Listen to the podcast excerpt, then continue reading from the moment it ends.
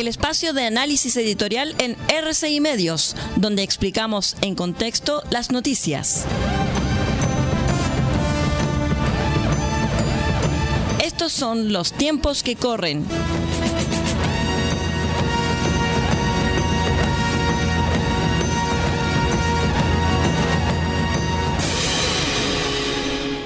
Hola, ¿cómo están? Bienvenidos a este espacio de análisis y de opinión aquí en RCI Medios, que conocemos como los tiempos que corren. Hace unos días atrás, Sergio Mico, profesor de la Facultad de Gobierno de la Universidad de Chile, concurrió a dictar una conferencia a la Facultad de Derecho de la misma universidad, la cual se titulaba como El resurgimiento de los movimientos radicales en política que debilitan la democracia. Antes, durante y después de su exposición, fue acosado y hostigado por un grupo de estudiantes de las Juventudes Comunistas y de Convergencia Social. Sí, el partido del presidente. Los cuales con carteles y gritos lo acusaban de ser cómplice de las llamadas violaciones de los derechos humanos en 2019. En una proclama que distribuyeron para justificar su actuar, afirmaron que brindar espacios a sujetos que no contribuyeron ni contribuyen con la tradición democrática, pluralista y de respeto a los derechos humanos que tiene nuestra facultad no termina más que siendo dañino para nuestra comunidad. La proclama concluía diciendo que Mico encarna la deshonra. Es una verdadera burla sangrienta que se invoque la democracia, el pluralismo y el respeto a los derechos humanos para justificar una técnica tan inmoral como la funa, asociada como está a la intolerancia ideológica, racial, religiosa y política de todos los tiempos. Es rigurosamente la casa de brujas, que ha dejado una estela de abusos y crímenes en la historia. La secuencia es conocida Primero la estigmatización y luego la agresión directa.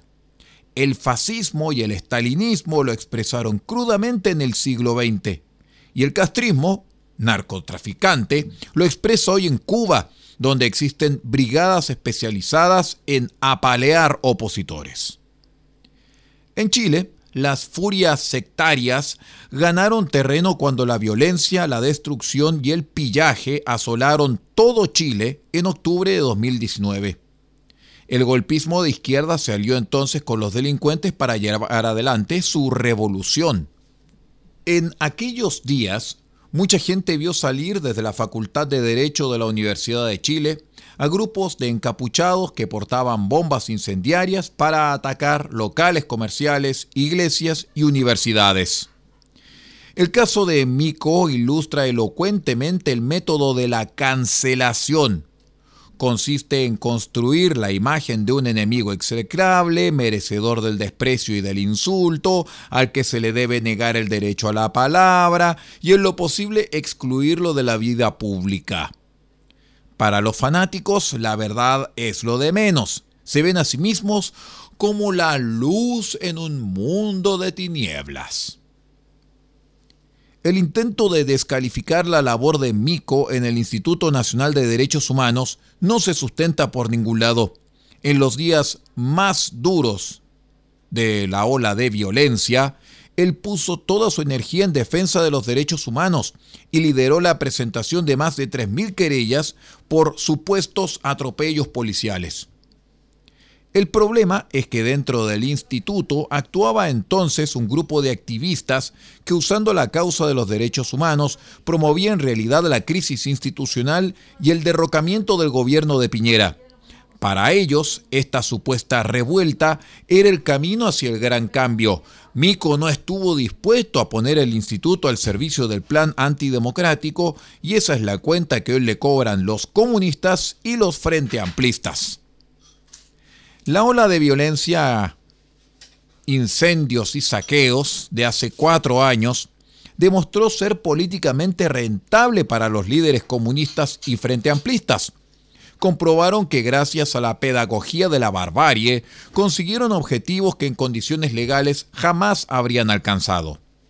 El vandalismo fue un recurso eficaz para poner de rodillas al Congreso e imponerle la creación de un segundo Parlamento, la desdichada Convención. Sí, señora, sí, señor, la misma de Rojas Vade, Loncón y la tía Pikachu, a la cual no se opuso ni un solo partido. Quedó demostrado que en tiempos revueltos el miedo es políticamente productivo. Saludos a Jaime Quintana, quien bien lo sabe. Las convulsiones y confusiones de los últimos años han dejado lecciones insoslayables a la sociedad chilena. La primera de ellas es que la vida en libertad no se sostiene sola y el Estado de Derecho tampoco. Otra lección es que la incapacidad para identificar a quienes amenazan la democracia puede conducir a los peores renunciamientos, como lo han sido los partidos del socialismo democrático. Las conductas medrosas y oportunistas alientan a los enemigos de la vida y libertad. ¿En qué situación estaríamos si el proyecto refundacional de la convención, sí, ya lo sé, de Loncón, la tía Pikachu y otros, y Rojas Vade también, apoyado por quienes están gobernando, se hubiese impuesto? No sabemos lo que opina la rector de la Universidad de Chile sobre lo ocurrido en la Facultad de Derecho en todo caso, mucha gente repudió la funa y solidarizó con Mico. Lo que debería quedar claro es que no se puede contemporizar con quienes quieren someter por el miedo a la comunidad. Hay que defender el civismo, la libertad de expresión y el debate sin coacción, no aceptar que los matones se impongan. El octubrismo dejó una herencia envenenada en nuestra convivencia intimidación, amenazas, cancelaciones, espíritu inquisitorial, totalitarismo y ciertamente cobertura ideológica para la violencia. En no pocas universidades, las minorías agresivas han conseguido hacer retroceder y silenciar a la mayoría. Eso no hay que permitirlo. Es hora que las autoridades universitarias no cedan ante el chantaje de los intolerantes de cualquier signo hay que defender el aire limpio de la libertad en todas partes. Que tenga un lindo día. Hemos presentado el espacio de análisis editorial en RCI Medios, donde explicamos en contexto las noticias. Hasta aquí llegan los tiempos que corren. Hasta una próxima oportunidad.